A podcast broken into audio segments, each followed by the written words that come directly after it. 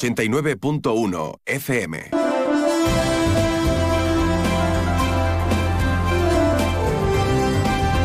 Más de uno Campo de Gibraltar con Salvador Puerto.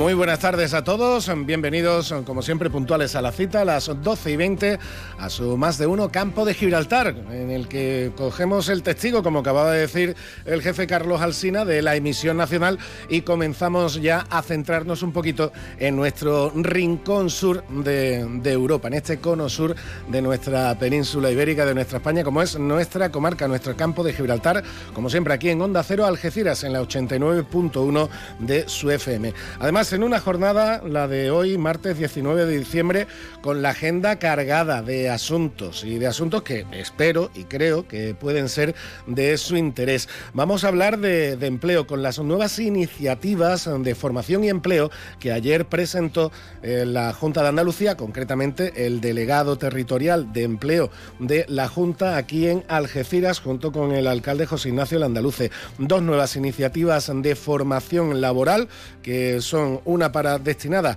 a desempleados o eh, gente en, búsqueda de empleo de menos de 30 años y otro para los demás de 30 años. Tendremos por aquí al delegado municipal de empleo del Ayuntamiento de Algeciras para que nos comente detalles sobre estas dos nuevas iniciativas, además del trabajo que hacen desde la delegación. También nos iremos hasta la línea para hablar de turismo, porque su delegación de turismo ha hecho balance en este 2023, sobre todo de dos de las actividades estrella que han tenido. Una, las visitas guiadas al centro de la línea y otra al sistema de fortificaciones, a los búnkeres que están también en la ciudad linense orientados hacia Gibraltar. Pues entre unas y otras han tenido pues eh, casi 3.000 visitas a lo largo de 2023, que no está nada, nada mal.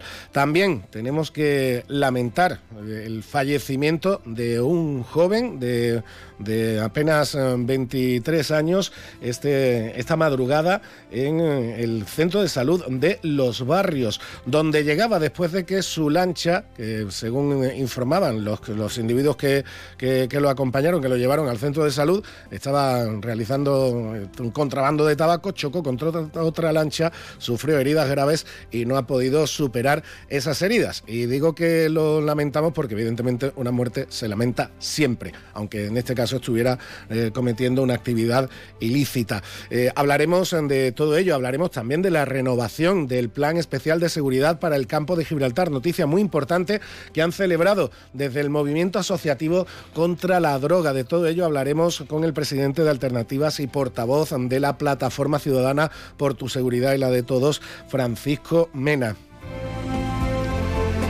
Y como siempre, también tendremos un, poquito de espacio para la cultura, un poquito de espacio también para bueno, la festividad de, Navidad que, en la que ya estamos inmersos. Los reyes, ya se conocen los representantes de los reyes en diferentes municipios, entre ellos el de los barrios, y por qué no, nos daremos una vueltecita también por los barrios para hablar con alguno de esos representantes a lo largo de los próximos minutos de programa. Un programa que arrancamos, pues como siempre lo hacemos, echándole un vistazo al cielo. Nos vamos con la información información meteorológica.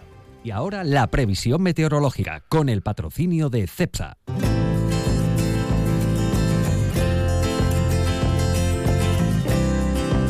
Información del tiempo que como siempre nos traen desde la Agencia Estatal de Meteorología. En este caso, el compañero Javier Andrés. Buenas tardes, Javier.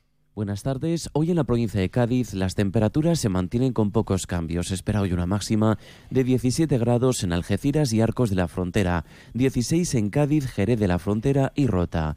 El viento será de componente norte de intensidad floja, con levante en el estrecho disminuyendo a flojo y girando a poniente al anochecer. El cielo estará poco nuboso, despejado hoy. Mañana las temperaturas bajan en descenso. Localmente se mantienen sin cambios. Se esperan máximas de 16 grados en Algeciras, 15 en en Cádiz, 13 en Arcos de la Frontera. Las mínimas mañana serán de 8 en Cádiz y Algeciras, 2 en Arcos de la Frontera. El cielo mañana estará poco nuboso, tendiendo a cubierto a partir del mediodía, sin descartar precipitaciones débiles y ocasionales, abriéndose claros al anochecer. No se descartan por la mañana brumas y bancos de niebla. Viento de componente oeste flojo a moderado, con intervalos fuertes en el estrecho, girando a componente norte por la tarde. Es una información de la Agencia Estatal de Meteorología. Muchas gracias Javier por la información meteorológica. 12 y 25 minutos del mediodía. Un minutito y comenzamos a hablar ya con Álvaro Márquez, delegado municipal de empleo del Ayuntamiento de Algeciras, al que tenemos ya aquí en los estudios de Onda Cero. 89.1 FM. Esta Navidad vívela en San Roque carteros reales, cabalgatas, belenes vivientes, coros y todas las actividades que puedas soñar para los más pequeños durante todas las Navidades. Disfruta de estas fechas tan entrañables en familia. Disfruta la Navidad en San Roque. San Roque, ciudad de la Navidad. Te levantas del sofá y coges la bici, paras a por un refresco, reciclas la lata en el contenedor amarillo y esa lata se transforma en una llanta de la bici de alguien que se toma un refresco, recicla la lata y esa lata se transforma en una llanta de la bici de alguien que se toma un refresco. Cuando reciclas, formas parte de un mundo que no deja de girar. Recicla más, mejor, siempre. Argisa, Mancomunidad del Campo de Gibraltar y Ecoembes.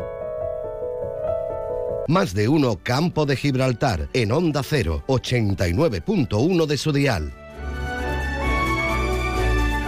Pues como decía al principio, y además hemos comentado también esta mañana en los servicios informativos, el delegado territorial de Empleo, Empresa y Trabajo Autónomo de la Junta de Andalucía en Cádiz, Daniel Sánchez Román, estuvo ayer en Algeciras junto con el alcalde José Ignacio Landaluce y el concejal delegado de Fomento Económico y Empleo, Álvaro Márquez, presentando dos proyectos del programa Empleo y Formación de la Consejería concedidos al ayuntamiento por un importe de más de 775.000 euros. Para hablarnos de estos proyectos y de más iniciativas que están tomando desde la Delegación Local de Empleo, tenemos aquí al concejal Álvaro Márquez. Álvaro, buenas tardes, bienvenido. Hola, buenas tardes. Buenas tardes, Álvaro. Bueno, eh, evidente, ayer lo decía el alcalde al inicio de la, de la rueda de prensa, que venía el consejero casi como si fueran los Reyes Magos, ¿no? En el sentido de que, hombre, por supuesto, para esas 30 personas, 15 menores de 30 años y 15 mayores de 45 que van a, que van a beneficiarse de este tipo de, iniciativas, pues eh, encontrar una salida a esa difícil situación que es la de estar sin empleo mes tras mes y mes tras mes, la verdad es que es un auténtico regalo, ¿no?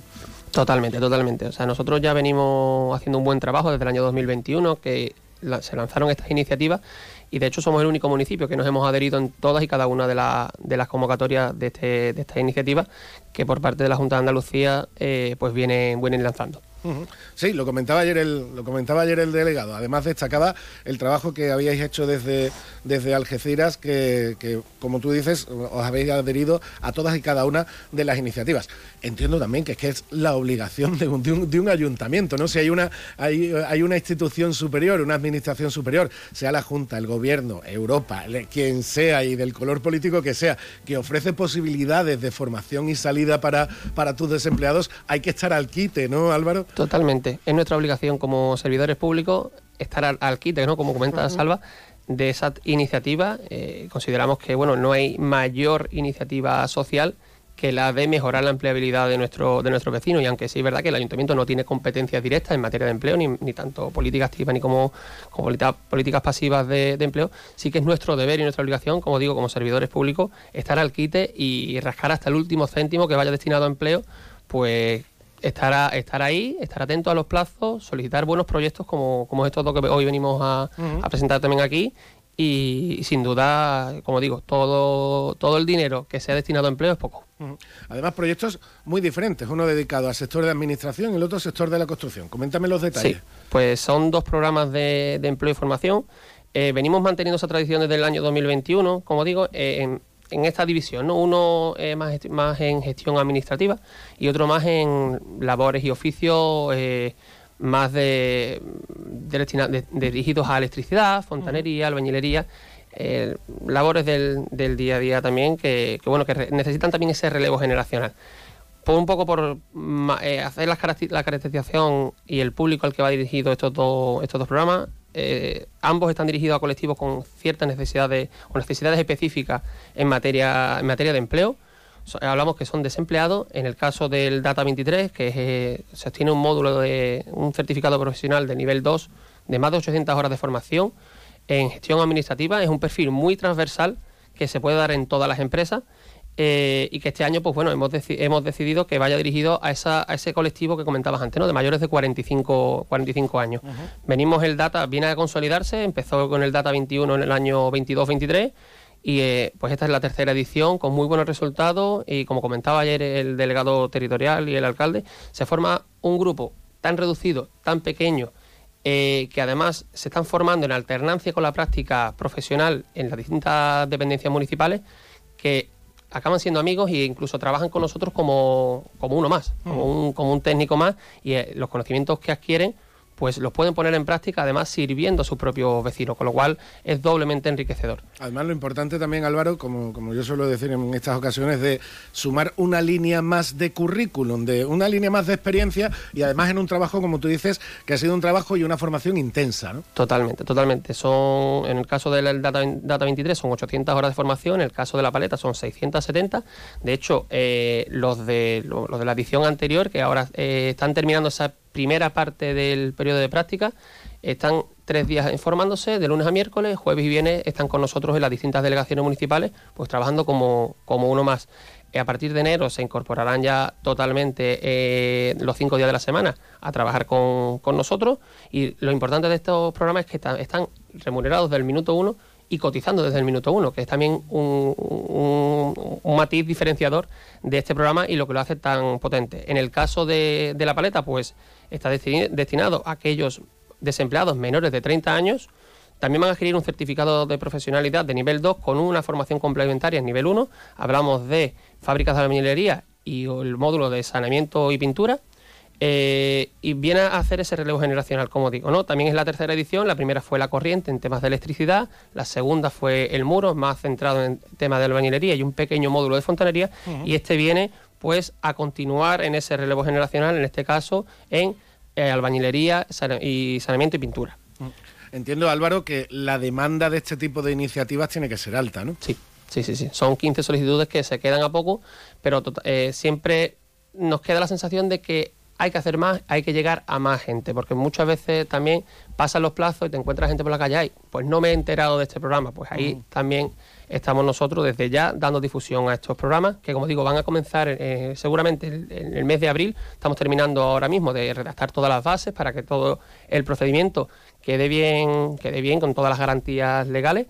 Eh, tenemos previsto lanzar eh, el plazo de solicitudes en febrero eh, las solicitudes no se pueden mandar, solo se pueden mandar a través del Servicio Andaluz de Empleo en el SAE. Por lo tanto, que no vengan los vecinos a, fomento. Obviamente allí estaremos encantados de, ayudarles, de asesorarles con, la documentación a aportar, pero es una, es una, mm, unas solicitudes que directamente gestionan a través de, del SAE. Con lo cual, entiendo que requisito fundamental estar inscrito como demandante de empleo en el SAE. a ello voy. Que en, estas iniciativas muchas veces la gente se despista y que estar inscrito. Totalmente. Y con la demanda vigente, ¿no? Totalmente. Siempre recomendamos tener el perfil actualizado de, la, bueno, de las actividades a las que estás dispuesto a trabajar o a las que optas a trabajar. Y en este caso pues tienes que estar dado de alta como demandante de empleo en, el Servicio Andaluz de Empleo, tienes que tener un requisito de titulación que es la ESO, porque el certificado de profesional de, nivel 2 así lo exige, y el requisito de edad que como comentábamos en el caso del Data 23 van a ser para mayores de 45 y para el caso de la paleta menores de, de 30. Esos tres requisitos mínimos y por lo demás eh, perfectamente pueden presentar sus solicitudes, como digo, a través del, del SAI. Mm. Yo bueno, siempre, siempre que se habla de este tipo de, cuestiones, a mí me gusta recordar una cosa, también por, por, porque la gente lo sepa y, la gente también adquiere un poquito de conciencia. El empleo no es una competencia municipal, es decir, el empleo no es una responsabilidad como tal, desde el punto de vista orgánico y legal del ayuntamiento. El, empleo es una competencia de la, Junta, de, Andalucía, en nuestro caso, que somos andaluces, o de, o la, la Junta Autonómica en cualquier otra parte de, España, transferida desde el gobierno. Sin embargo, el ayuntamiento es el que, como yo digo siempre, le pone ojos y cara al desempleo porque estáis en contacto directo con vuestros vecinos y vecinas y los que os piden eh, alguna ayuda, los que piden una solución, los que os demandan una solución. Son los, concejales y los técnicos municipales son siempre los que estáis en primera línea de, batalla. Por eso cuando te llega cualquier ayuda desde arriba se tiene que agradecer una barbaridad, ¿no? Totalmente, totalmente. Porque ellos, claro, ellos tienen la iniciativa, pero nosotros tenemos la iniciativa que nos viene por un lado y la cara de la otra persona por el otro. Y al fin y al cabo, los ayuntamientos somos la administración más cercana al ciudadano, por lo tanto tenemos, para bien o para mal, la culpa de, todo de cara, de cara al ciudadano. Y como comentabas, ¿no? conocemos las realidades y somos nosotros los que pues estamos más al día y los que sobre todo tenemos que estar pendientes de, esta, de estas solicitudes. De hecho, eh, en Algeciras no es algo de, hoy, se vienen haciendo las cosas, las cosas bien desde hace tiempo en materia de empleo. El alcalde José Ignacio Andaluce pues tiene esa prioridad y esa obsesión con, el empleo. Y de hecho somos, como digo, el único municipio que se ha adherido desde el año 2021, el único ayuntamiento de la provincia que cuenta con dos programas de empleo y formación y de hecho quitando de los 8 millones, un poco más de 8 millones que hay de la partida presupuestaria destinada a Cádiz, eh, quitando la mancomunidad de la Sierra de Cádiz, que se lleva dos millones y medio, y quitando la mancomunidad de municipios de la, de la Janda, que se lleva poco más que nosotros, 810.000 euros, nosotros somos el, el, municipio con mayor financiación, que supone un 9 y pico por ciento, no llega al 10% del total para la provincia. Por lo tanto, pues es habla bien del trabajo que se viene, que se viene haciendo y estos más de 770.000 euros destinados a estos 30 alumnos desempleados pues eh, nos, viene, nos vienen de perla y es algo de lo que tenemos que estar muy orgullosos por el trabajo que se viene haciendo. Antes de la solicitud hay un trabajo previo por montar mm. el proyecto para que, claro, al fin y al cabo son 21 proyectos y nosotros estamos eh, hemos quedado el, el 11, ¿no? Entonces, pues bueno, también dependiendo de las aulas que tengamos acreditadas, que eso también eh, es un trabajo muy importante. Eso te iba a comentar antes de, terminar, porque es un detalle que también destacó ayer el delegado territorial. Una ventaja que tiene, eh, que ha sabido tener y mantener Algeciras son los espacios formativos que aporta el ayuntamiento. Claro, todo eso, pues bueno, tenemos las aulas de, de, la, propia, de la propia delegación de fomento, las del Polígono Rosario, el vivero de, de Moncayo, eso se une, pues bueno, también la inversión gracias a la, a la Junta de Andalucía con el Centro de Formación Profesional para el Empleo Punto Europa, que ya en 2024 anunciamos, anunció aquí, estuve la delegada junto también con el delegado territorial y el subdelegado de la, de la Junta en el campo de Gibraltar, pues son espacios que vamos adhiriendo que se suman además al terreno municipal que ha cedido el ayuntamiento para la construcción del nuevo, del nuevo CADE, allí detrás del hotel del Hotel Laura. Al fin y al cabo consiste en que entre las administraciones, tanto las que tienen los recursos económicos como las que tienen los recursos de concreción, ¿no? De saber esa persona y las necesidades específicas en la localidad de conocimiento. De conocer el terreno, como totalmente, tú decías, Totalmente. Eso se une, de hecho, en, estos años venimos rondando más o menos un millón de euros, nos hemos quedado un poco menos, ¿no? 950.000 más o menos, es lo que solemos venir gestionando en este tipo de programas. Este, este año, si Dios quiere, en el 2024 estaremos superando el millón y medio de euros. De hecho, eh, esta misma mañana hemos recibido eh, la resolución definitiva de la concesión de los nuevos proyectos integrales. Eh, son 450.000 euros destinados a la orientación, la formación y la inserción de un mínimo de 100 usuarios. Esto está destinado pues a técnicos de inserción y orientación, a docentes, a formación y a ciertas ayudas a, los participantes, que de hecho mañana tenemos una, reunión técnica para concretar un poco más los datos, pero sí que es verdad que bueno, no podíamos desaprovechar esta oportunidad hoy aquí con, vosotros de poder daros esa, ese adelanto de que la concesión, la resolución definitiva ya sí que la tenemos y, eh, se une pues a los 800.000 euros casi de estos programas, al programa Orienta que tendremos hasta junio del año que viene, que son otros 80.000 euros, y a la formación profesional para el empleo, otras tres acciones formativas que tenemos también solicitada por un importe de 90.000 euros. La primera experiencia profesional, que esperamos otros 105.000 euros, y en total, pues más o menos estaremos rondando el millón y medio, un poquito por encima incluso. Pues no viene nada, nada, mal esas buenas noticias para el año que viene. Eh, cualquier buena noticia en empleo es una noticia que hay que celebrar. Álvaro Márquez, delegado municipal de empleo del Ayuntamiento de Algeciras, muchas gracias por estar con nosotros y felices fiestas a toda la gente de empleo, a todos los técnicos de, la, delegación también. ¿eh? Gracias, Salva, por la invitación, gracias a los oyentes y, felices fiestas a todos. Te relato tu mensaje a, a los compañeros técnicos que al fin y al cabo sin ellos no, esto no sería posible tampoco. Sin duda. Pues muchas gracias a Álvaro. Nosotros seguimos adelante. 12 y 39 minutos ya del mediodía. Vueltecita a los escaparates y nos vamos a la línea. Más de uno Campo de Gibraltar en Onda 0, 89.1 de su dial.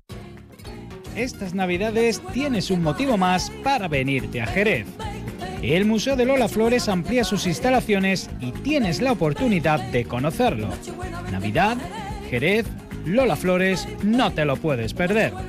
Museo Lola Flores, actuación cofinanciada por el Fondo Europeo del Desarrollo Regional FEDER EDUSI, una nueva forma de hacer Europa.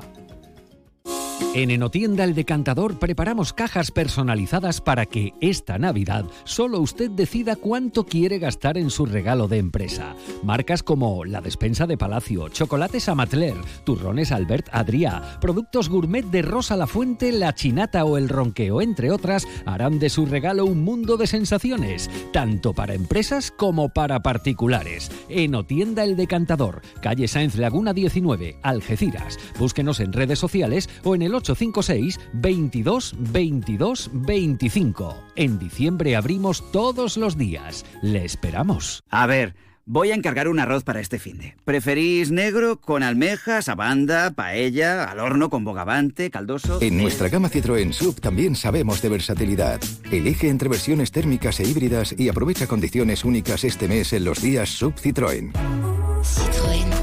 Condiciones en citroen.es. Estamos en Opel Vallamóvil, en el área del Fresno, Zal, A7, salida 1115B, Los Barrios. Esta Navidad regala Algeciras. En las empresas de Apimeal encontrarás todo lo que necesitas estas fiestas. Alimentación, moda, joyerías, descanso, mobiliario, decoración, peluquerías, estética, mercado de abastos. Disfruta en familia del ocio, la gastronomía, la cultura y el patrimonio de tu ciudad. Y todo al aire libre. Consulta la programación en apimeal.es y redes sociales de Apimeal.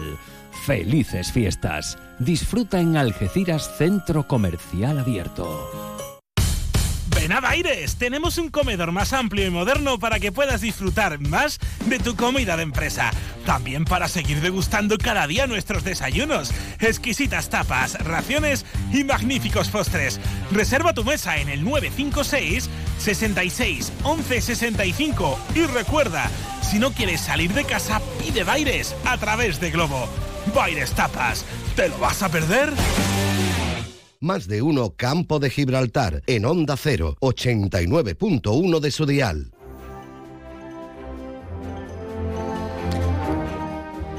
Y nos vamos ahora hasta la línea, porque claro, en esta época del año, además de festejar la Navidad, es hora de ir haciendo balance. Y lo ha hecho la Delegación Municipal de Turismo, sobre todo con dos de las actividades más importantes que van desarrollando a lo largo del año en la línea de la Concepción. Una son las visitas turísticas a la zona centro y otra a la ruta de las fortificaciones, un, bueno, un, enclave fundamental para la historia de, de, la línea, porque de hecho esas fortificaciones, esos búnkeres, pues es son los últimos restos o los restos más recientes de aquella llamada línea de contravalación que, que es de la que toma el nombre este, este municipio. Nos vamos, como digo, hasta la línea. Saludamos a su delegada municipal de turismo, Mercedes Atanet. Mercedes, buenas tardes. Buenas tardes. Bueno, eh, entre una visita y otra, entre visitas a la zona centro y visitas a la ruta de las fortificaciones y alguna actividad más, habéis hecho un balance de más de 3.000 visitantes, de unos 3.000 visitantes en estas rutas organizadas durante este año. No está nada mal, ¿eh? Pues sí, la verdad es que sí, que bueno, los datos están ahí, las estadísticas están ahí y desde la delegación, pues bueno, satisfecha, ¿no? Por el trabajo que se viene llevando a cabo y bueno, el ofrecimiento de estas visitas que da la oportunidad pues tanto conocer el centro de la ciudad como de, bien decías tú, de las fortificaciones. Uh. Hombre, evidentemente, Mercedes, eh, entiendo que cada delegado de, de, de, turismo en cada sitio, en cada municipio, tiene que sacar provecho a lo que a lo que tiene su ciudad. El centro, pues sí. de, el centro de la línea a nivel gastronómico ya lo, lo, lo, conocemos todos, evidentemente, y esa, y esa ruta por los búnkeres es cierto que es algo mm, histórico y que, que, que, solo se puede encontrar en la línea y en muy pocos sitios, ¿no? Pues sí, la verdad que sí. Eh, trabajamos, sabe bien que, bueno, en colaboración con la Asociación Ruta de los Búnkeres, en este caso, pues bueno, de la mano de ellos, y a través de la delegación pues estamos poniendo en valor estas fortificaciones y la verdad que los resultados, bueno, sorprendentes, ¿no? Porque son muchísima gente las que vienen, no de España, sino de, de Europa a visitarlas y la verdad que para sorpresa de todos, pues bueno, la mayoría se llevan una, una grata, eh, pues un dato atractivo, ¿no? Eh, que no desconocen que la ciudad, pues tenemos este tipo de, de búnkeres, de fortificaciones y la verdad que sorprenden. Em, eh, Mercedes, dentro de esa zona centro, dentro de esa de esa visita, mm, ¿qué, qué paradas eh, hacéis? ¿Qué, ¿Qué, qué, se le muestra al visitante? Pues sí, mira, conocen bueno nuestras las instalaciones del Museo Cruz Herrera, se lleva por las calles céntricas como puede ser Calle Real, la Plaza de la Iglesia, conocen nuestra parroquia, el Sagrario de la Inmaculada, cuando está el mercado, ahora mismo está en obra, pero bueno, siempre se ha hecho la visita al mercado con el tema de degustaciones gastronómicas, el caso de la pata, del jamón, siempre llevan una, la japonesa en este caso, la visita al modelo, a la cafetería modelo, es decir, que bueno, la gente eh, se dan por satisfechas, ¿no? Porque independientemente que conozcan la ciudad, pero entrar en unos interiores que en otra, de otra forma no, no lo conocían, ¿no? Bueno, en cuanto al mercado, eh, hablábamos de, las últimas novedades hace unas semanas con, con, Juan Franco, con el alcalde. Entiendo también que como delegada de turismo, ilusionada y, y, esperando ya poder inaugurar el nuevo mercado también, ¿no? Pues sí, la verdad que sí, es un atractivo más, ¿no? Junto a la Plaza de Toro y bueno, el estadio, pues tenemos ahí el proyecto de, del mercado de la plaza, que la verdad que con mucha ilusión y con muchas ganas de que ya se inaugure y añadirlo pues un atractivo más ¿no? a los que nos visitan y nos hacen eh, esas visitas. Eh, como lo va a ser, por supuesto, ese gran proyecto de, puerto deportivo que también está eh, en ciernes. Pero antes de que lleguen todos esos proyectos, entiendo, Mercedes, que esos atractivos que ya tenéis, como dices, hay que seguir fortaleciéndolos, ¿no? Para que pues cuando lleguen esos grandes proyectos ya se siga viendo mm, material y motivos para visitar la línea. Exacto. Bueno, sabes que nuestro potencial tenemos playa, tenemos gastronomía, tenemos la hospitalidad de nuestros ciudadanos, que para mí es algo fundamental e importante, porque cuando la gente nos visita, bueno, lo primero que destacan, independientemente de los atractivos que se encuentran en la ciudad, pues son sus gentes, ¿no? La forma en que recibimos al ciudadano, que enseguida lo acogemos, le, le damos esa hospitalidad que, que el turista pues busca en una ciudad cuando va a visitarla y la verdad que bueno eh, se sabe que estamos trabajando desde el equipo de gobierno pues en potenciar aún más los atractivos que ya tenemos y la verdad que en cuestión de unos años la transformación que ha tenido la ciudad el turista lo valora no y lo aprecia y bueno incluso nosotros mismos los propios ciudadanos no nos damos cuenta de que la línea pues está mirando cara al turismo y la verdad que estamos haciendo de que sea una ciudad lo más atractiva para el que nos visita. ¿Algún proyecto para de futuro, para el año que viene, que, esperáis sacar adelante, Mercedes? Pues bueno, proyectos, seguimos con la peatonalización de las calles del centro, que quiera que no, es un atractivo más a la hora de, ofrecer lo que es la posibilidad, bueno, de una zona comercial amplia y atractiva. Y ya, pues bueno, proyectos pues tenemos ahí cosas interesantes e importantes que, bueno, no están todavía eh, cerrados y, no quiero adelantar, pero sí que lo vas a ver, vas a ver, van a haber proyectos importantes cara a un futuro. No me vas a hacer spoiler todavía, entonces. Muy bien. Mercedes, y ya para terminar, estando ya 19 de diciembre, ¿qué le pide la delegada municipal de turismo para el 2024 para la línea? Pues siempre, bueno, eh, prosperidad, ¿no? Eh, estamos trabajando con mucha ilusión, eh, no son pocas las dificultades, pero bueno, siempre apostando por una ciudad atractiva y acogedora y en ello estamos, ¿no? creo que llevamos la línea perfecta de trabajo para que el que venga a la línea se encuentre una ciudad pues turística con encanto y que bueno el que venga por primera vez quiera repetir y volver no sin duda que, sea así y que esa prosperidad pues eh, siga llegando, incrementándose en, la línea y en el campo de Gibraltar, que, siempre viene bien y falta, falta nos hace. Mercedes Atanet, delegada municipal de turismo de la línea, muchísimas gracias por estar con nosotros y felices fiestas. ¿eh? Pues nada, igualmente, felices fiestas para todos y nada, gracias a vosotros por vuestro interés y por vuestra llamada.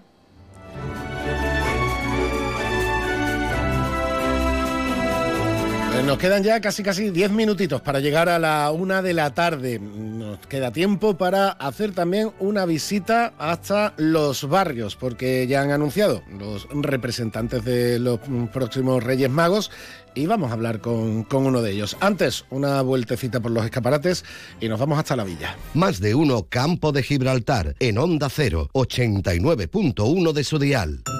Desde Contasult os deseamos una feliz Navidad y agradecemos todo el apoyo y confianza recibidos en este 2023. Nuestro deseo es seguir ofreciéndote el mejor asesoramiento personalizado porque en Contasult hablamos tu idioma. Que este 2024 sigamos creciendo juntos. Restaurante Cuenca en Jimena, recién nombrado Medalla de Oro de la provincia de Cádiz. 103 años de historia nos avalan y cuatro generaciones dando la mejor calidad y el mejor servicio en el campo de Gibraltar. Ven y prueba nuestras carnes maduradas en elaboración propia y nuestras especialidades en setas de la zona amplia carta de vinos y exquisitos postres. Disponemos de varios salones y una amplia terraza de verano con unas magníficas vistas. Restaurante Cuenca en Jimena. Teléfono de reservas 956 640152. ¿Buscas dónde celebrar el fin de año?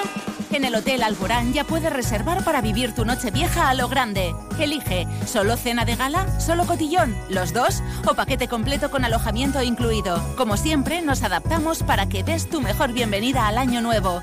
Infórmate en el 956 63 28 70 o en hotelalboranalgeciras.com. ¿Cuándo dejaste de creer que todo es posible? El nuevo Hyundai Kona llega con su innovadora tecnología y su sorprendente diseño para demostrarte que nada es imposible. Supera tus límites con el nuevo Hyundai Kona. Hyundai, única marca con cinco tecnologías eléctricas. Permotor, tu concesionario oficial Hyundai en Algeciras.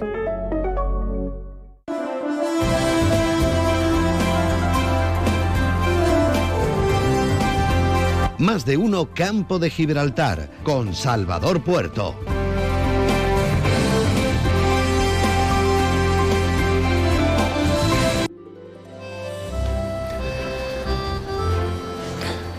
Y nos vamos a ir ahora en nuestro más de uno campo de Gibraltar, nos vamos hasta los barrios, porque mm, ya se han dado a conocer y bueno, a ver, a ver cómo digo esto, porque, a ver, estamos en horario escolar, se supone que los peques tienen que estar en el colegio, pero como alguno a lo mejor no está, vamos a decir que ya se dieron a conocer ayer en los barrios los representantes de los Reyes Magos que van a, cuando vayan a visitar todas las zonas del municipio de los barrios. Y los representantes, los tres representantes, son miembros de una misma peña, una peña de toda la vida en los barrios, la Peña Cultural Deportiva Los Churrascas. Uno de ellos, además presidente Juan Antonio Guerrero Prieto.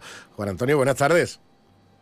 Hola, buenas tardes, Salva. Bueno, pues Juan Antonio con los compañeros Bartolomé Gómez y Francisco Guerrero, Curro Guerrero para los que lo conocemos de toda la vida. Este año os va a tocar a los churrascas representar a los Reyes Magos, ¿no?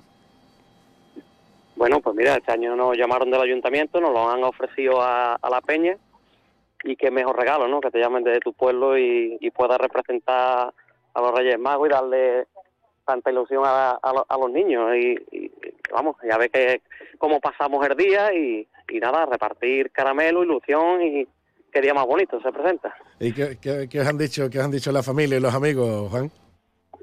Bueno, algunos cachondeitos, otros hay de todo, hay de todo, porque tiene toda la pinta que a mí me va a tocar Bartasá, y tú sabes lo que hay con Bartasá, el, el cachondeo de los amigazos y demás. Es lo que toca, es lo que toca.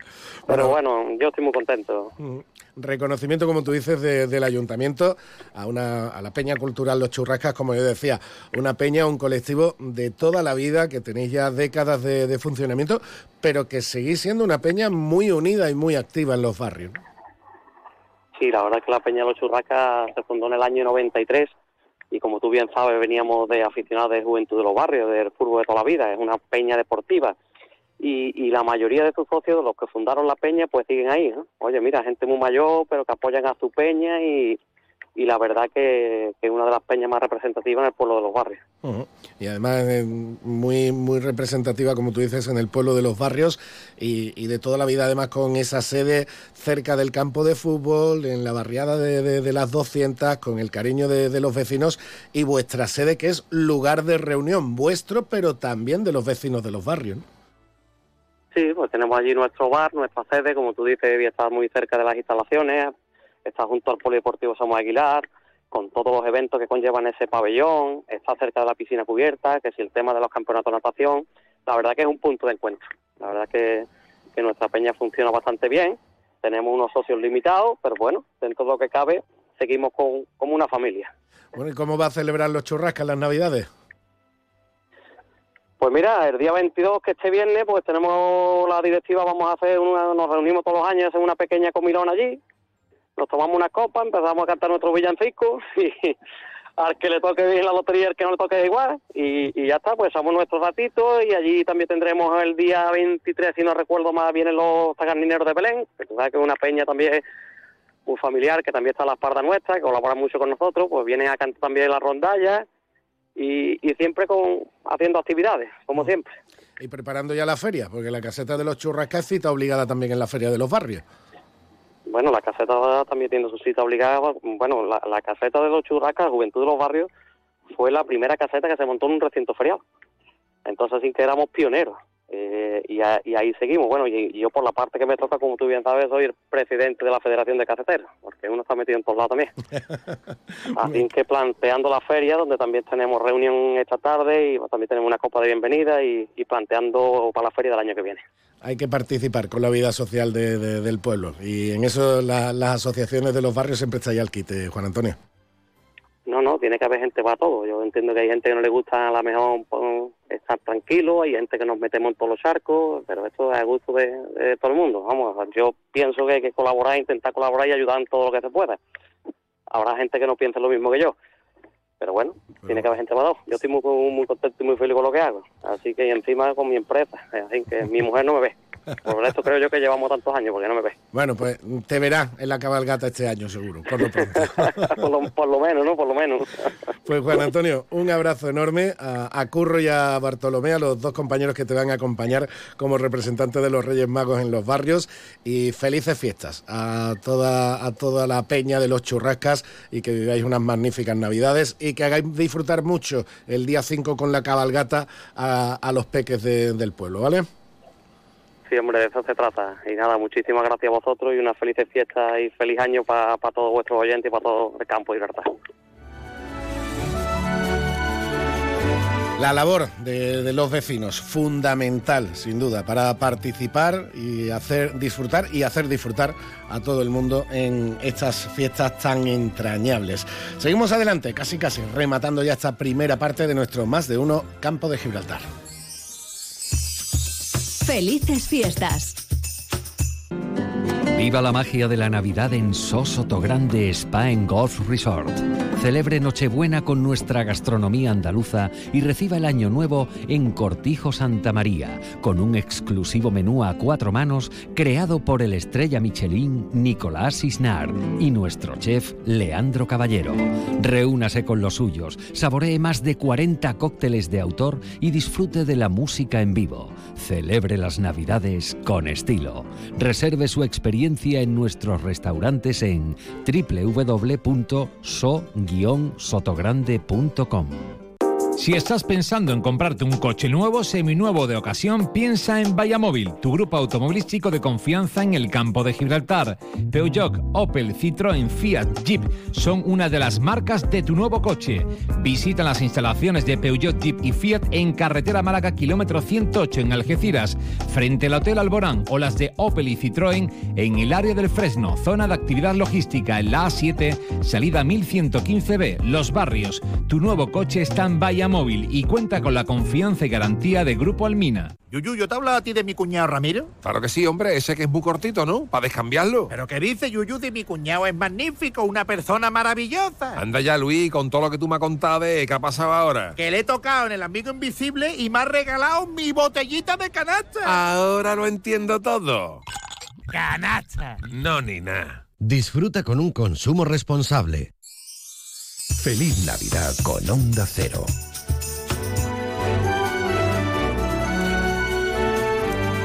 Pues así estamos, celebrando ya, empezando a celebrar la Navidad, por supuesto, con Onda Cero, pero siempre pendientes de la actualidad. Y hablando de ello, llega la una de la tarde, tiempo de noticias en Onda Cero.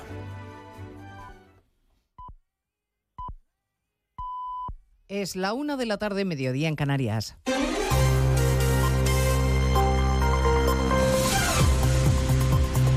Noticias en Onda Cero.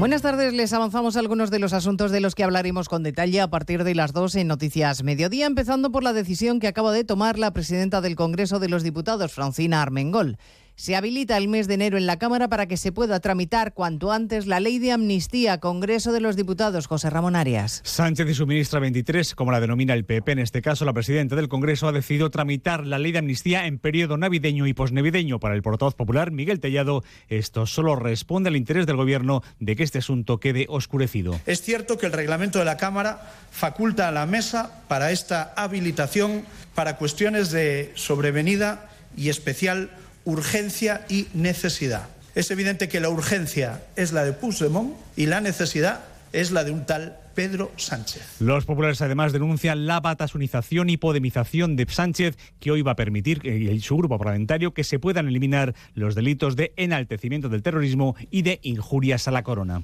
Sobre la amnistía y las comisiones a los jueces, la Asociación Judicial Francisco de Vitoria ha presentado en el Consejo General del Poder Judicial un informe en el que concluye que todo miembro de la carrera judicial citado por las Cortes para comparecer sobre casos judiciales no solo tiene derecho a negarse, sino que está obligado a ello.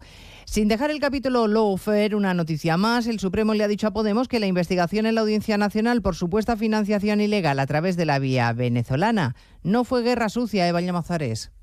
Comienza el rechazo en los tribunales de las denuncias de Lawfare. El Supremo decide no admitir a trámite la querella de Podemos contra el juez Manuel García Castellón al no apreciar delitos de prevaricación, revelación de secretos ni de omisión del deber de perseguir delitos. La formación morada se creyó contra el magistrado de la Audiencia Nacional, a quien acusó de persecución judicial por reabrir una causa a raíz de las declaraciones del militar venezolano El Pollo Carvajal para investigar una posible financiación irregular de Podemos. En un contundente auto, el Supremo explica que los hechos sobre los que habló Carvajal guardaban una relación con el objeto investigado, por lo que el juez estaba obligado a instruir y a verificar la veracidad de la información. Les contaremos también a partir de las dos el acuerdo que han alcanzado los ministerios de Economía y Trabajo para reformar el subsidio de paro, el asunto que ha enfrentado durante semanas a Calviño y Yolanda Díaz y que hoy se ha aprobado en el Consejo de Ministros. La ministra de Trabajo está explicando ahora mismo Caridad García los detalles. Sí, ha dicho Yolanda Díaz que esta es una reforma especialmente feminista porque el 56% de los beneficiarios son mujeres. Explica la vicepresidenta que la cuantía sube de 480 euros a 570 euros al mes y que se amplía a colectivos como menores de 45 años sin cargas familiares y trabajadores eventuales agrarios. Entiende Yolanda Díaz que de esta forma se imponen sus tesis a las de Calviño y que el texto queda libre de recortes. Como ven ustedes, no solamente no hay ningún recorte, sino que hacemos una ampliación de la cuantía del subsidio por desempleo. La prestación irá bajando cada seis meses y será compatible con un empleo durante medio año. Economía considera que de esta forma se dirige la política asistencial al objetivo último del empleo. Nos ocuparemos además de uno de los últimos motivos de discordia entre los socios de gobierno de Sánchez, la misión internacional en el Mar Rojo en la que podría participar nuestro país siempre bajo el paraguas de la Unión Europea y de la OTAN. El portavoz del BNG, Néstor Rego, ya se ha pronunciado abiertamente en contra. El bloque nacionalista galego lo que va a reclamar al presidente del gobierno es que se retire de esa coalición internacional porque no es una coalición que tenga por objetivo guardar ninguna prosperidad. Es una coalición que responde a los intereses del imperialismo norteamericano de apoyo a Israel. El Partido Popular comparte el fondo del asunto, está de acuerdo en la misión, aunque hoy Feijó le ha afeado a Sánchez que no haya consultado al Parlamento antes de aceptar la invitación del secretario de Defensa de Estados Unidos, Lloyd Austin. En el Mar Rojo lideramos un grupo de trabajo marítimo multinacional para defender el principio fundamental de la libertad de navegación. El apoyo de Irán a los ataques hutíes contra buques comerciales debe cesar. Les contaremos cómo será meteorológicamente hablando el invierno y la Navidad, en línea con lo que ya venimos sufriendo en otoño. La sequía, la sequía seguirá siendo el mayor problema del país. Y no tendremos grandes lluvias, es la previsión que avanza el portavoz de la EMET, Rubén del Campo. Poco frío y pocas precipitaciones en general. Nos espera un invierno más cálido de lo normal en toda España, eso es lo más probable, y que puede ser más lluvioso de lo normal en el cuadrante noroeste y en el resto pues no sabemos qué puede suceder. Además, y además seguimos pendientes de la evolución del volcán en Islandia, cerca de la localidad de Grindavik, que ha obligado a las autoridades a declarar la emergencia y evacuar una zona cercana. Después de más de un mes de actividad volcánica, se ha abierto una enorme grieta de más de tres kilómetros de largo que sigue expulsando lava. De momento, Islandia no ha cerrado el espacio aéreo, aunque se prohíbe sobrevolar el área del volcán. De todo ello hablaremos en 55 minutos cuando resumamos la actualidad de este martes 19 de diciembre. Elena Gijón, a las 2, Noticias Mediodía.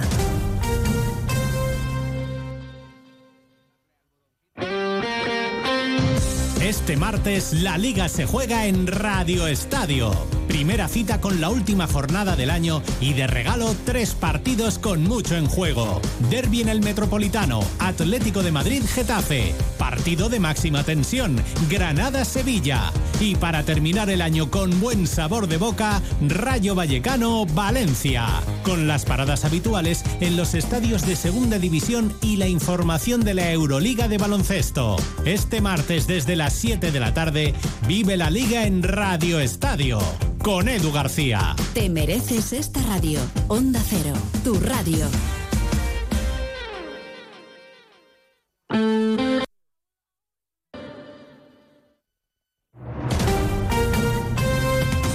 Andalucía, Onda Cero.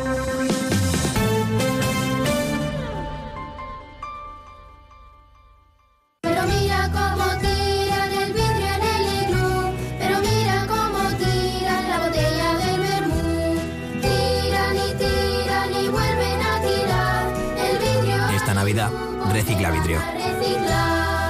Junta de Andalucía, Federación Andaluza de Municipios y Provincias y Ecovidrio.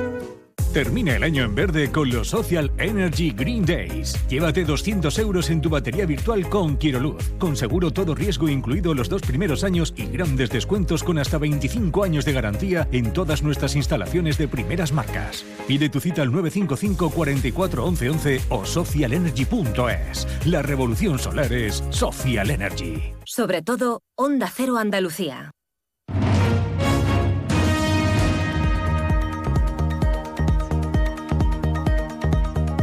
En Onda Cero, Noticias de Andalucía. Jaime Castilla. Buenas tardes, hacemos hasta ahora un repaso de la actualidad de Andalucía de este martes 19 de diciembre y comenzamos con la búsqueda que han emprendido las fuerzas de seguridad para hallar a la familia biológica de la bebé recién nacida hallada este pasado lunes en un contenedor de basuras del municipio sevillano de Los Palacios. La niña permanece ingresada con síntomas de hipotermia y otras cuestiones que no ha querido aclarar la consejera de Igualdad, Loles López, aunque ha asegurado que su vida no corre peligro. En política, hoy el Consejo de Gobierno aprueba la compra de la finca Beta La Palma en el municipio sevillano de la Puebla del Río para aumentar la protección de Doñana por más de 72 millones de euros. También en política continúa el enfrentamiento entre Gobierno Central y Junta por los accidentes de trenes de este pasado fin de semana y la situación de las conexiones ferroviarias. La Diputación Provincial de Málaga ha denunciado por carta el estado de las infraestructuras y la respuesta del ministro de Transportes ha sido bloquear en redes sociales al presidente de la misma, Onda Cero Málaga, José Manuel Velasco. En la misiva, el presidente de la Diputación, Francisco Salado, alerta a Puente de la situación insostenible, dice, en la que se encuentra el servicio no solo por el último accidente ocurrido en la estación del Chorro, sino por las frecuentes averías, cancelaciones y retrasos que se producen en el servicio en la provincia. En Cádiz, un joven de 23 años ha fallecido a causa de una colisión entre dos lanchas de contrabando esta mañana, esta madrugada, en aguas de una playa del municipio de San Roque, Onda Cero Cádiz. Carmen Paul. El joven al que le constan antecedentes por contrabando de tabaco fue dejado por otras dos personas en el centro de salud donde finalmente falleció de madrugada. La Guardia Civil ha abierto una investigación para esclarecer los hechos. En Córdoba, vecinos de Los Pedroches se han concentrado esta noche en varios ayuntamientos de municipios de la comarca en apoyo a los vecinos que han comenzado una huelga de hambre en protesta por los más de ocho meses que llevan sin suministro de agua potable. Onda Cero Córdoba, Anabel Cámara. Cinco días llevan en huelga de hambre cuatro miembros de la plataforma Unidos por el Agua. Anoche, vecinos de varios municipios de Los Pedroches protagonizaron concentraciones no solo para apoyar a esta plataforma que reclama una solución definitiva y urgente para el problema de potabilización, sino también para pedir unidad a todos los alcaldes de la zona norte. Seguimos ahora con el repaso de la actualidad del resto de provincias y lo hacemos por Almería. En Almería absuelven a un hombre con sus facultades anuladas que intentó atropellar a tres guardias civiles. El Tribunal Supremo de Justicia de Andalucía lo absuelve de esos tres delitos de homicidio en tentativa y atentado contra la autoridad porque entiende que actuó fruto del desarrollo delirante que padecía. En Ceuta, la Policía Nacional ha tenido que intervenir esta pasada madrugada en el centro de estancia temporal de inmigrantes de la ciudad tras producirse una pelea entre internos. Esta disputa superaba la capacidad de la vigilancia privada que garantiza el control del centro. Hasta el lugar han tenido que desplazarse dos furgones policiales. En Granada, un empresario de la Alpujarra ha regalado a todos los vecinos de cinco pueblos de la comarca su participación en el sorteo de la Lotería de Navidad. Todos los vecinos que en junio estuviesen censados en los pueblos de la comarca alpujarreña van a participar del número de su empresa sin tener que hacer nada y obtendrán más de 600 euros si el número de la empresa gana el premio gordo en el sorteo de este viernes. En Huelva, la superficie plantada de frutos rojos ha descendido casi un 5% para la campaña que ya comienza. Las altas temperaturas al principio de la fase de plantación y la tormenta huracanada Bernard han provocado este descenso. En Jaén se cerró el tercer trimestre del año con una tasa de 20,1 casos de violencia de género por cada 10.000 mujeres, el tercer índice más bajo de toda Andalucía. La cifra está además por debajo de la media autonómica, que fue de 23,5 casos, y de la nacional, que se elevó a 21,4. Y en Sevilla tan solo quedan algo más de 40.000 de las más de 220.000 entradas gratuita- gratuitas para el espectáculo Navigalia. Se trata de un show de mapping en el río que va a celebrarse desde el Muelle de la Sal desde el 20 de diciembre hasta el próximo 4 de enero. Más noticias de Andalucía a las 2 menos 10 aquí en Onda Cero. Onda Cero. Noticias de Andalucía. Nos encanta viajar, nos encanta Andalucía. ¿Te vienes a conocerla? Iniciamos nuestro viaje cada miércoles a las dos y media de la tarde y recorremos Andalucía contigo. Gente Viajera Andalucía, un programa de turismo, actualidad, gastronomía, tradiciones y buen humor en Onda Cero. Con la colaboración de la Consejería de Turismo, Cultura y Deporte de la Junta de Andalucía. Te mereces esta radio. Onda Cero, tu radio.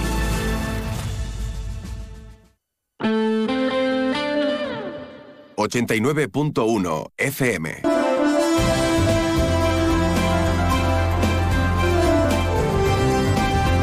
Más de uno Campo de Gibraltar con Salvador Puerto.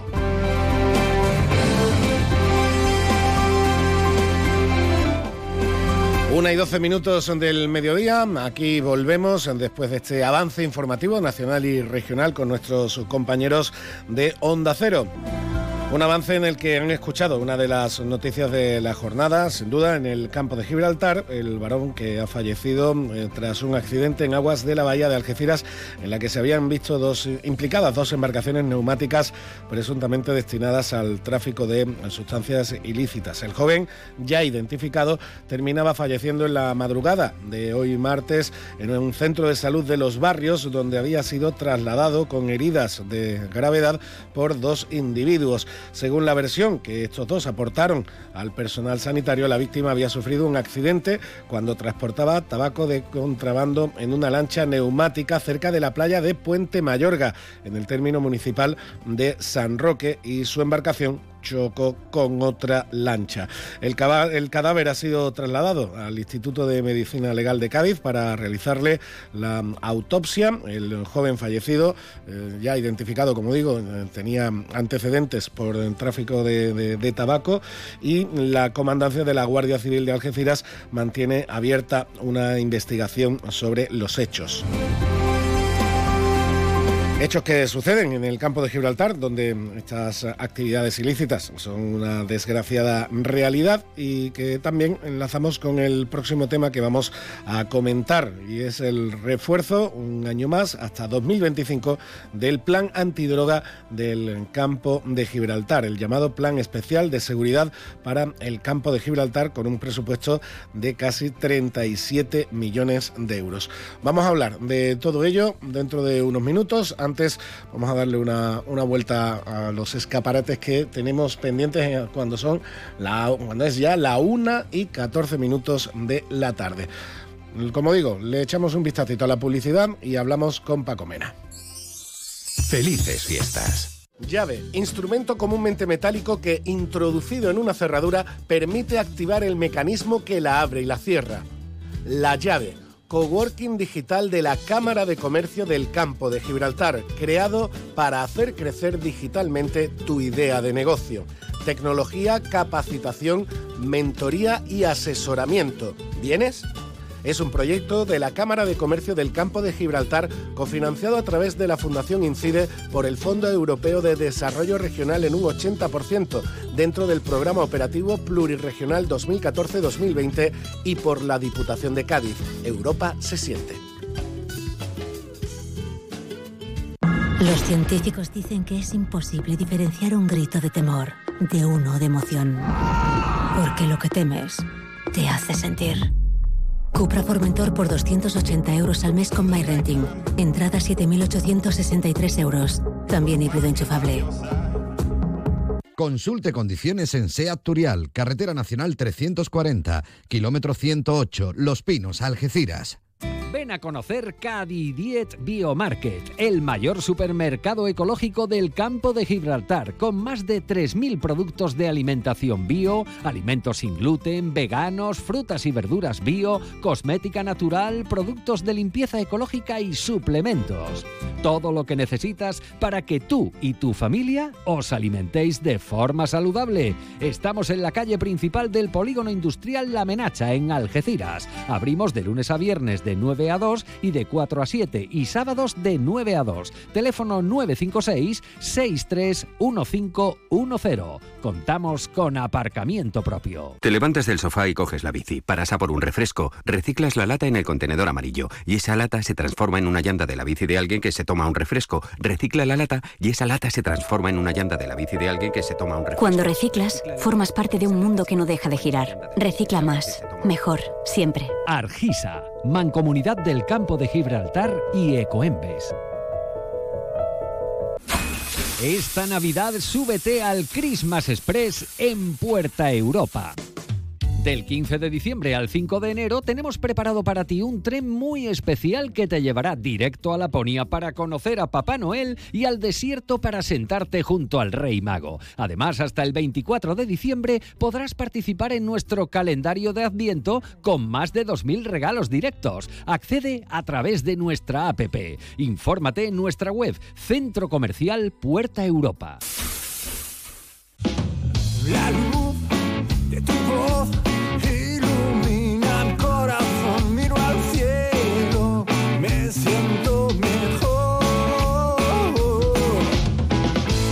Onda Cero te desea feliz Navidad. Seguimos en nuestro más de uno campo de Gibraltar y vamos a comentar la que sin duda está siendo una de las noticias de, de, la jornada, desde que ayer por la tarde se confirmara que el Ministerio del Interior ha ordenado prorrogar hasta el 2025 el plan especial de seguridad para el campo de Gibraltar. Este plan especial de lucha, sobre todo contra el narcotráfico, que va a estar dotado en su nueva edición con un presupuesto de casi 37 millones de, de euros y que bueno, los números, los números avalan, de, lo, lo, avalan desde que se implantara en julio de 2018, porque desde entonces se han producido más de 17.000 detenidos o investigados por delitos de narcotráfico y contrabando, más de 19.000 operaciones de las fuerzas de seguridad del, del, del Estado, de las cuales 15.000 ya están en, en, en, proceso judicial.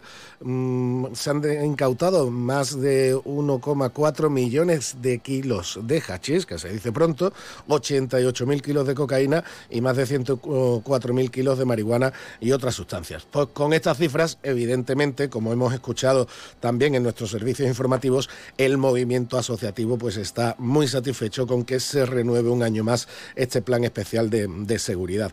Hablamos con el presidente de la Coordinadora Antidroga Alternativas y portavoz de la Plataforma Ciudadana por tu Seguridad. Paco Mena, buenas tardes.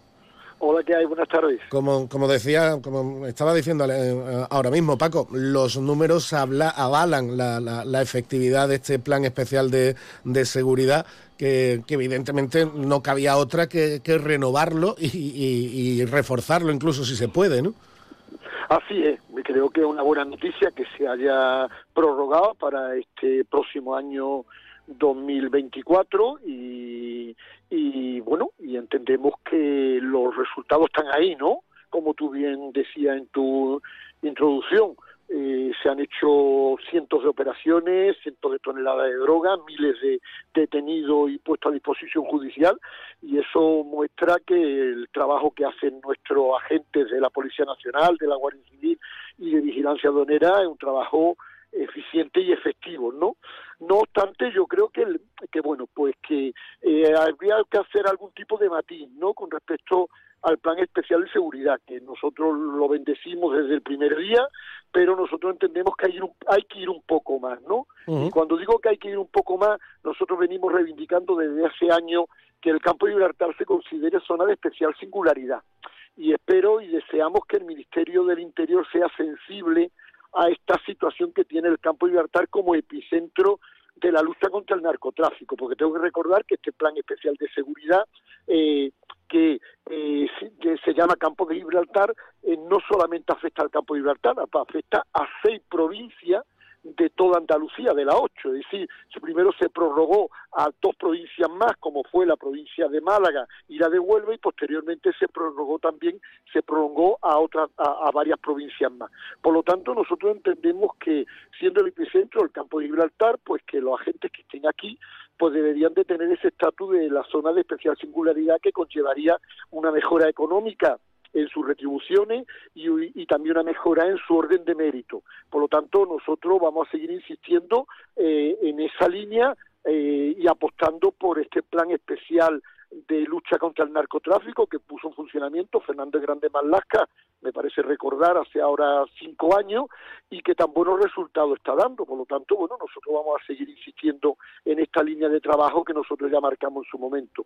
Entre otras cosas, mm, que, que deje de ser especial, sino que sea el plan de, de- de seguridad, que como tú dices, ya no solo del campo de Gibraltar, es prácticamente de toda Andalucía, porque coge, eh, integra todas las provincias de Andalucía que tienen costa, Cádiz, Málaga, Huelva, Almería, Granada e incluso Sevilla, por, también entiendo por, claro, por el gran tramo de navegabilidad que tiene el río Guadalquivir. Es decir, el plan eh, está luchando contra el narcotráfico en seis de las ocho provincias de, de- de Andalucía. Y mm, como estamos y como comentas, si se le da a la comarca ese estatus de zona, de eh, ese estatus que, que merece y que necesita eh, como, como zona especial, el plan ya tendría que quedarse como un plan definitivo y continuo año a año. Así es, lógicamente, porque bueno, eh, aquí hay una situación que, que, que es la que es, ¿no? Es decir, teniendo frente a las costas de la provincia de Cádiz, en particular del campo de Gibraltar, a uno de los mayores, si no el mayor productor de cannabis de todo el mundo, pues la, la, la, la zona natural para la introducción de drogas por cercanía son las costas del campo de Gibraltar, aunque es verdad que también se, se- está introduciendo drogas por las costas de Málaga, Granada, Almería y Huelva. Eso es verdad. Pero el- el- la, infraestructura y la logística de todo ese movimiento que conlleva el narcotráfico está ubicado pues, fundamentalmente en la provincia de Cádiz, en particular en el campo de Gibraltar. Por eso nosotros entendemos que había que darle ese estatus al campo de Gibraltar. No obstante, decir que, bueno, pues reiterar eh, nuestra felicitación a las fuerzas de seguridad del Estado, como no puede ser de otra manera, y sobre todo las labores de investigación que se están haciendo. A nosotros nos llena de satisfacción no solamente el hecho de encartar kilos de hachís, que bueno, que en la estadística queda muy bien, ¿no? Es decir, se han encantado un millón de kilos de, de hachís, sino el trabajo que se está haciendo, que ese trabajo es menos vistoso, es más farragoso, cuesta más trabajo con las redes de blanqueo de capitales provenientes del narcotráfico. Y ahí se están haciendo muy buenas operaciones por los diferentes operativos, tanto de la Guardia Civil, pues en este caso por el EDOA, como por parte de la Policía Nacional, por la UDICO y con el Greco, y por parte también, que siempre se nos olvida, de vigilancia aduanera con las investigaciones patrimoniales. Creo que eso es una es una buena señal de ese trabajo que se está haciendo en profundidad, porque la forma más importante de, escabe- de descabezar las redes que se dedican al narcotráfico, precisamente es por ahí, es lo mejor, ¿no? Por el tema del blanqueo de capitales,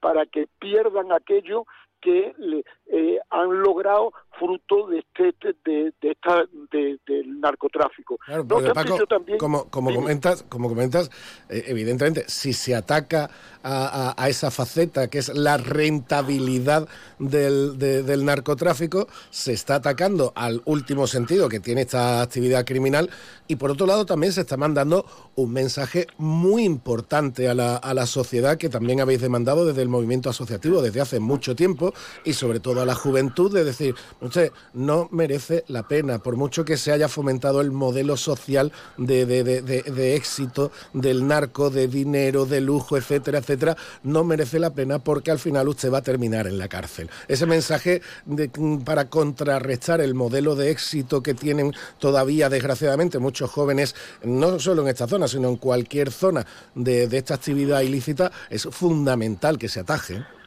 Así es, pero además él no solamente va a terminar en la cárcel, sino además de terminar en la cárcel, te vamos a arrebatar todo lo que, has conseguido fruto de esta actividad ilícita que también es muy importante, ¿no? Porque porque si se eh, entra en prisión y se cumple en prisión y, y, y, y luego el dinero que has ganado te lo sigues quedando, pues al final de alguna manera te puede salir hasta ventajoso, ¿no? En este caso es vas a ir a la cárcel, vas a cumplir tu condena, pero además te vamos a quitar todas las propiedades y todo lo que has conseguido fruto de esta actividad ilícita.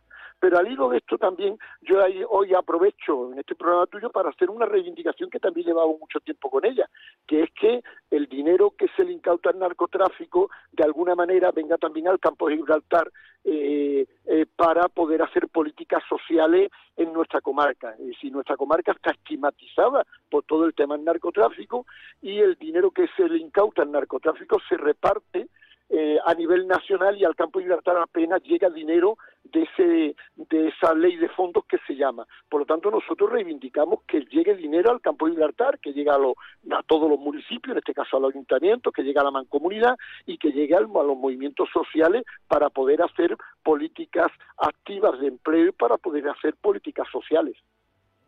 Sí, porque mm, nos fastidia mucho a los campos gibraltareños que nos estigmaticen con, con esta actividad, pero claro, tampoco se puede negar la, la realidad de que desgraciadamente es una actividad criminal que tenemos en la zona y, y los últimos hechos, los últimos sucesos, pues así lo, lo- lo demuestran. Tiroteos que, que ha habido aquí en Algeciras en, en los últimos días, esta madrugada el fallecimiento de, de- de un hombre o de un chaval, podríamos decir, porque tenía veintipocos años, con un choque de dos, lan- de, de dos lanchas, dos embarcaciones dedicadas al narcotráfico en, en- en Puente Mayorga, la, la realidad nos, nos enseña que, que este problema sigue tan vigente como siempre y que hay que seguir mm, luchando contra él.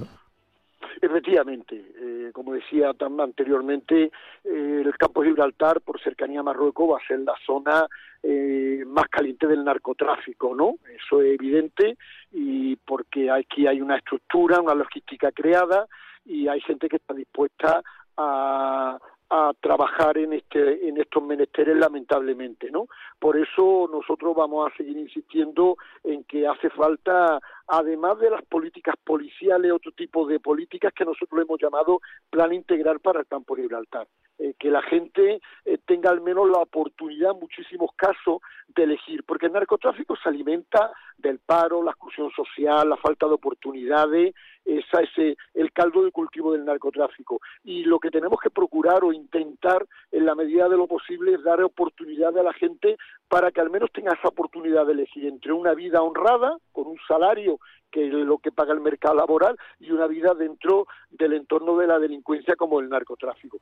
Y nosotros ahí vamos a seguir insistiendo en ese plan integral de inversiones en la comarca, en infraestructura, en equipamiento, en, en vivienda, en empleo, en educación, porque creemos que por ahí es por donde trabajarlo, ¿no? Y en este caso lo que le pedimos sensibilidad en no al, al Ministerio del Interior, que ellos sí está, este ministerio sí está haciendo la parte que le corresponde, sino en este caso al Gobierno de la Nación y a la propia Junta de Andalucía, que también en su competencia también puede hacer una apuesta por eh, el campo de Gibraltar, porque esto es una tierra de futuro, una tierra que, que, afortunadamente tenemos uno de los puertos más importantes de- de- del mundo y que puede generar mucho empleo, mucha riqueza. Y dentro de esas inversiones nosotros siempre decimos lo mismo, ¿no? La más importante que se tiene que acometer con urgencia es la vía férrea, la electrificación de la vía férrea Algeciras-Bobadilla para que ese motor que tenemos, que es el puerto de Algeciras, como gran eh, generador de empleo, aún pueda generar más empleo y haya muchas más oportunidades para los jóvenes del campo de Gibraltar. Así debe ser. Paco Mena, muchísimas gracias por estar con nosotros. ¿eh? Mu- muchísimas gracias a vosotros, como siempre. Buenas tardes. Más de uno Campo de Gibraltar en Onda 0, 89.1 de su dial. No te pierdas las condiciones excepcionales de financiación en todos los modelos Opel. ¿Demasiado rápido? Es que son los Flash Days de Opel, así que mejor date prisa. Condiciones excepcionales de financiación en todos los modelos Opel, solo hasta el 20 de diciembre. Financiando con Stellantis Finance hasta el 20 de diciembre. Consulta condiciones en opel.es. Estamos en Peugeot Vallamóvil, en carretera Cádiz-Málaga, kilómetro 1118, Algeciras. En 800 metros, lance la tela de araña y gire a la derecha. En la rotonda, haga un triple tirabuzón por encima del rascacielos y habrá llegado a su destino. Ahora SEAT también te lleva a Manhattan, a Libertalia o donde tú quieras. Estrena con SEAT Flex y llévate una PlayStation 5 de regalo. Haz caso a tu amigo y vecino. Consulte condiciones en SEAT Turial, Carretera Nacional 340, kilómetro 108, Los Pinos, Algeciras. Escucha con atención, en Bowling Bahía, en los cines de Palmones, te espera el futuro. Vive la realidad virtual como nunca. Experimenta el Laser Tag. Disfruta del salón recreativo más espectacular de la comarca con bolera y rocódromo. Y si eres de los papás y mamás más guays del mundo, te organizamos el mejor cumpleaños para tus hijos. Bowling Bahía. Estamos en los cines de Palmones. Teléfono 630 82 70 77.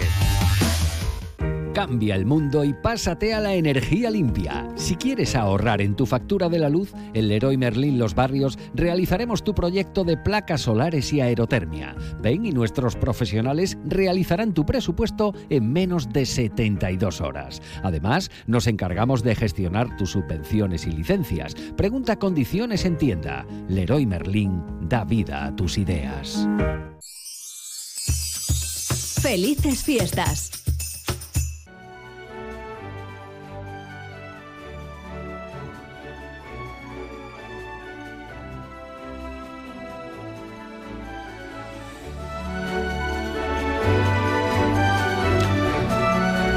Y nos vamos ahora a nuestro más de uno campo de Gibraltar hasta Castellar de la Frontera. Mañana hay pleno en la Diputación Provincial y mañana un alcalde del campo de Gibraltar, concretamente el de Castellar, Adrián Vaca, eh, va mm, a defender alegaciones que ya ha presentado, que ya ha registrado contra el presupuesto de la Diputación Provincial de Cádiz para el ejercicio 2024.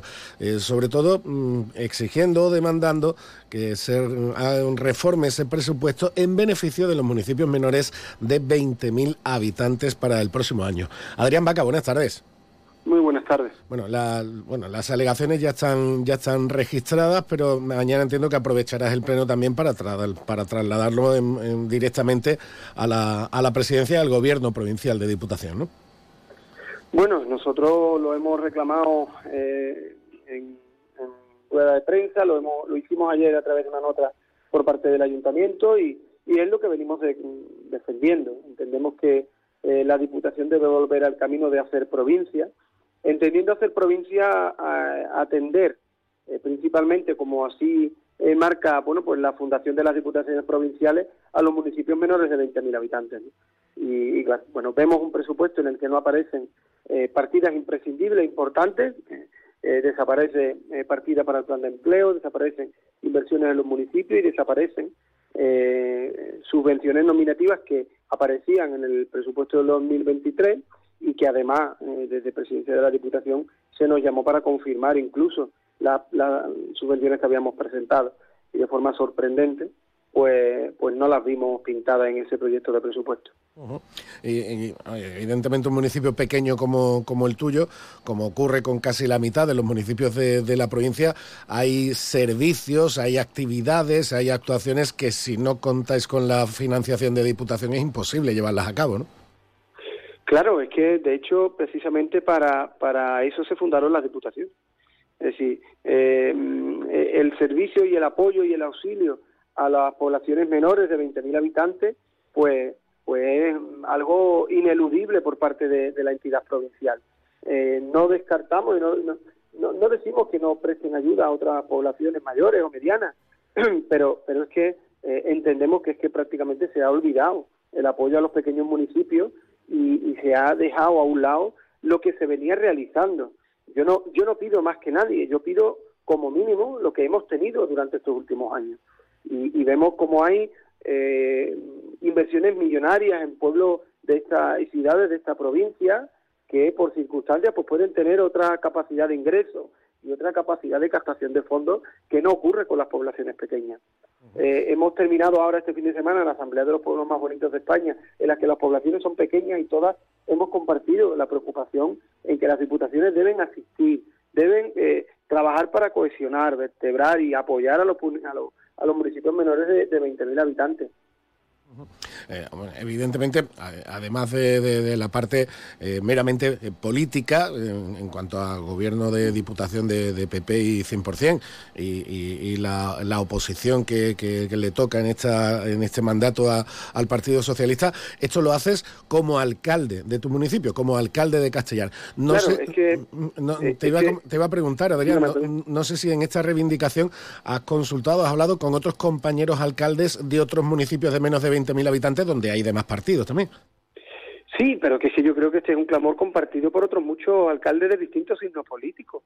Es decir, es que ¿qué alcalde no va a levantar la voz cuando le quitan eh, inversiones y, y apoyo a sus pueblos? Con independencia del color político. Otras otros, algunos lo estarán haciendo eh, en la intimidad o lo estarán haciendo dentro de su foro eh, de, de su partido, pues porque tenga la misma afiliación política que el gobierno provincial. Otros me consta que están, que están de otros colores políticos, que han elevado propuestas y han elevado protestas al gobierno provincial y yo defiendo los intereses de este pueblo. Así me han elegido los chisparreros y chisparreras. Hemos compartido estas alegaciones además también con el grupo de la oposición, con eh, asociaciones y colectivos eh, con los que veníamos trabajando la agenda que ahora se quedan en stand-by porque no tenemos esa financiación y ese apoyo y vemos que es doloroso, ¿no?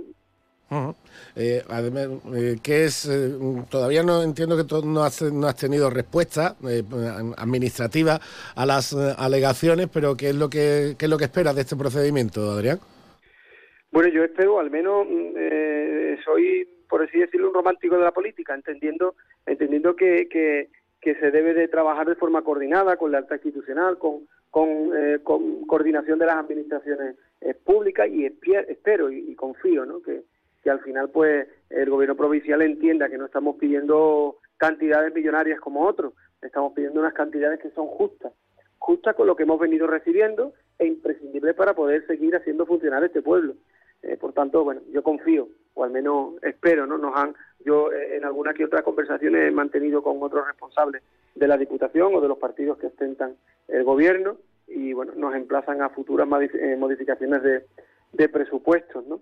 Yo sí es verdad que tengo la incertidumbre en ese sentido a la vista de, de, lo- de los acontecimientos, ¿no? Pero bueno, no, no toca más que esperar y confiar, por ejemplo, en que la alegación que hemos presentado pues sea apoyada por, por eh, el- eh, los grupos presentes en la corporación y que puede seguir adelante. Y por terminar este ratito de charla, Adrián, con eh, bueno, con un ambiente mucho más eh, mucho más adecuado a estas fechas, porque además me consta que tienes la agenda muy muy apretada. ¿Cómo van las Navidades en Castellar de la Frontera?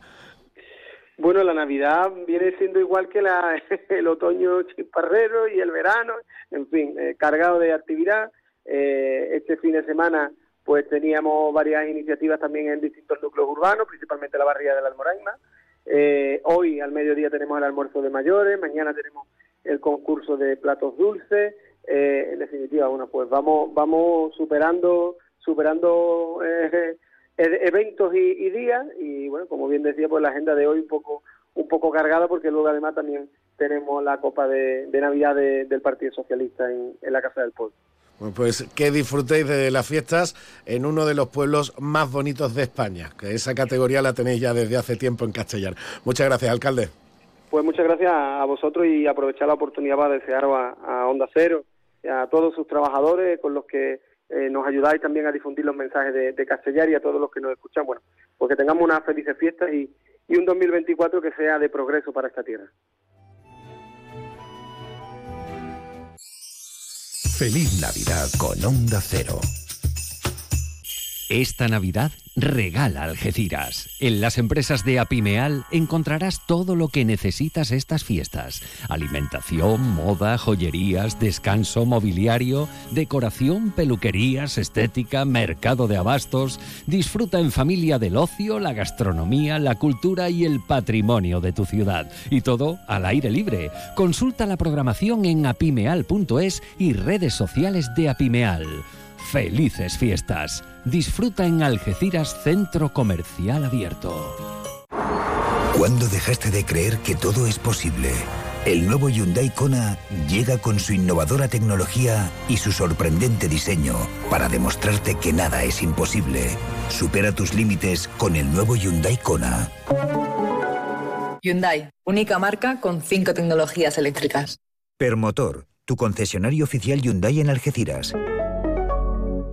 Centro Comercial Bahía Plaza. Siente el cine a lo grande. Butacas VIPs, sonido envolvente, pantallas únicas. Odeon Experience en Bahía Plaza. Suena bien, ¿verdad?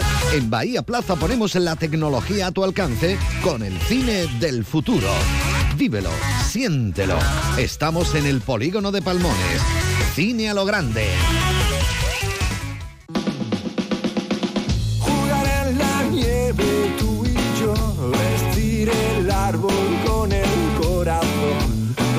Besos de turrón. Un deseo que el mundo sea mejor. Onda Cero te desea felices fiestas.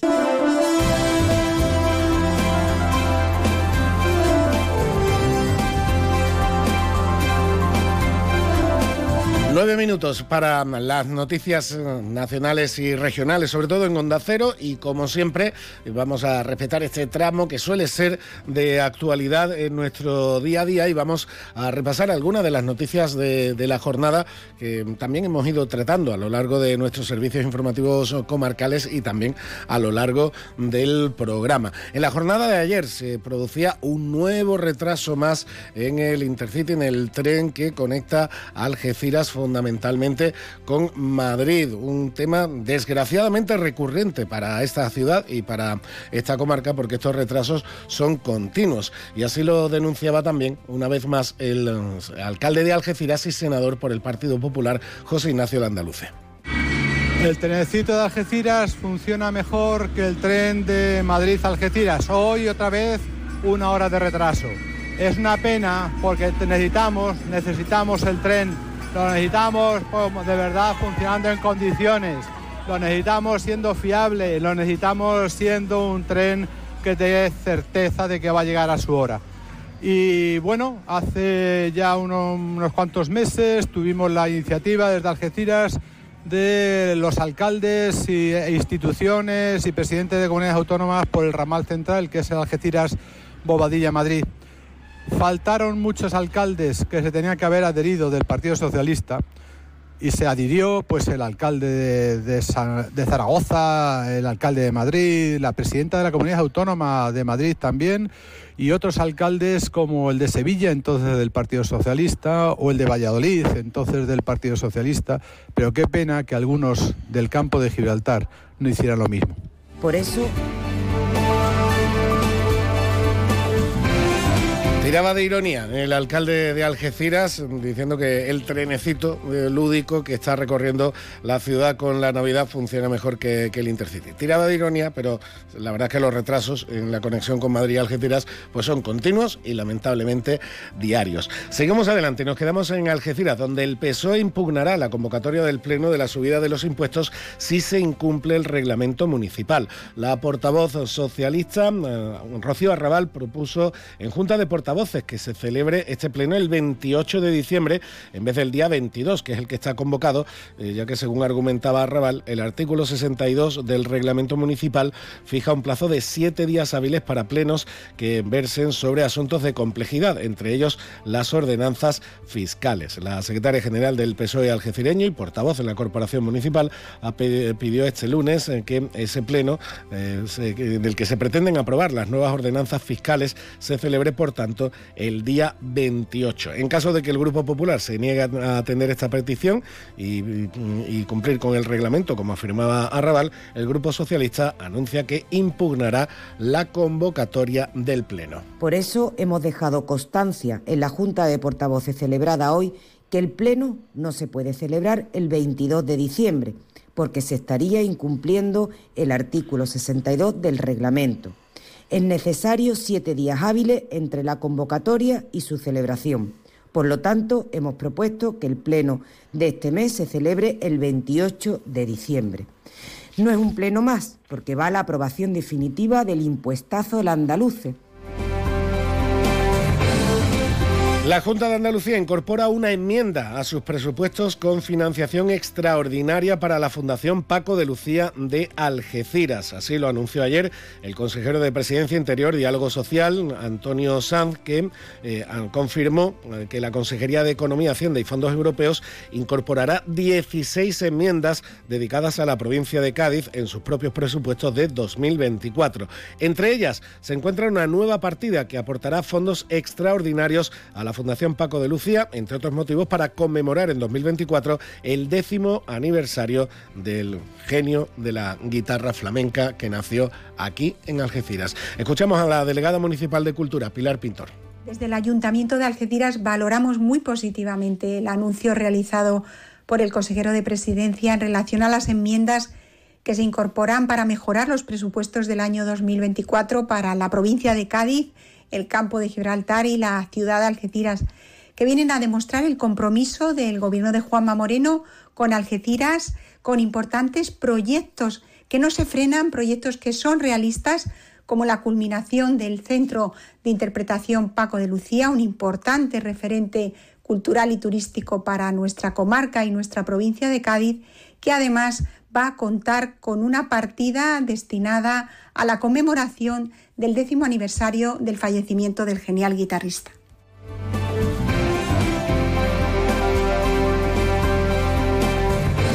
Y en deportes, el acta arbitral del Málaga Algeciras confirma cuatro expulsados por la tangana al descanso en el túnel de, vestuarios. Camacho Garrote, que fue el árbitro del Málaga Algeciras, expulsó a los capitanes de ambos equipos, a Genaro por parte malaguista y a Iván Turrillo por parte del Algeciras Club de Fútbol. Pero es que también expulsó al delegado malaguista Raúl Iznata y al segundo rojiblanco Jorge Murga por el incidente que ocurrió en el túnel de vestuarios por la bronca, donde hubo además eh, agresiones físicas. Después de esto, quedará pendiente a ver qué sanción se lleva cada uno de ellos, que va a afectar, como digo, a dos eh, asistentes, a dos miembros del club, concretamente al segundo técnico rojiblanco Jorge Murga y al delegado malaguista Raúl Iznata, pero es que también va a afectar a los capitanes de ambos equipos. Por cierto que Lolo Escobar también perderá seguro a Tomás para el primer partido de 2024. Esto es lo que decía Lolo Escobar. No quiso aclarar mucho en rueda de prensa, pero confirmó que se produjeron hechos lamentables. ¿No puede explicar esta noche lo que ha pasado? Había, picado, había piques dentro de la primera parte, que ha habido varios, eh, y luego yo creo que bueno, pues los dos capitanes que han sido los que han sido expulsados, pues han sido un poco los que yo creo que, es que sinceramente no, no sé lo que ha pasado sé que de repente de, ir hablando dos jugadores, de repente había 50. Entonces, es que no te puedo decir, ha sido muy rápido, me he puesto a, separar, igual que ha hecho el entrenador del Málaga, hemos, intentado separar, igual que la seguridad del estadio, entonces, bueno, pues Eh, un pique que a mí no me gusta, la verdad, personalmente no me gusta, y, pero ¿qué pasa? En el fútbol desafortunadamente pasa. Y con esto terminamos este repaso a algunas de las noticias de la jornada. Ahora nos vamos a quedar dentro de unos instantes con las noticias de Andalucía, pero antes, último repasito también a escaparates de hoy. Felices fiestas. ¿Quieres saber cómo funcionan las leyes de la atracción? Prueba el nuevo Peugeot i308 100% eléctrico con hasta 413 kilómetros de autonomía y descubre su irresistible fuerza de atracción al conducirlo. Peugeot i308 100% eléctrico. ¿Hasta dónde te llevará su atracción? Estamos en Peugeot Vallamóvil, en carretera Cádiz-Málaga, kilómetro 1118, Algeciras. A ver, ¿qué estás haciendo? Para, para, para. Préstame atención, tienen una subvención para tu empresa. Sin pagos ni papeleos. Hasta 12.000 euros para ti. Llámanos al 956-662-942 o entra en ayudas2023.com. Llevamos más de 3 millones de euros tramitados. Date prisa, que los fondos son limitados. Recuerda, ayudas2023.com. Agencia Hawkins. Felices fiestas. Y con esto cerramos nuestro más de uno campo de Gibraltar en el día de hoy. Mañana volvemos a las 8 y 20 con más información comarcal, como siempre, y a las 12 y 20 con nuestro programa. Nos quedamos escuchando Love Like a Man de Ten Years After de Alvin Lee, que fallecía hace ya 10 años en Estepona, este músico británico. Y con esto nos llegamos a las noticias. Hasta mañana. Onda Cero Andalucía.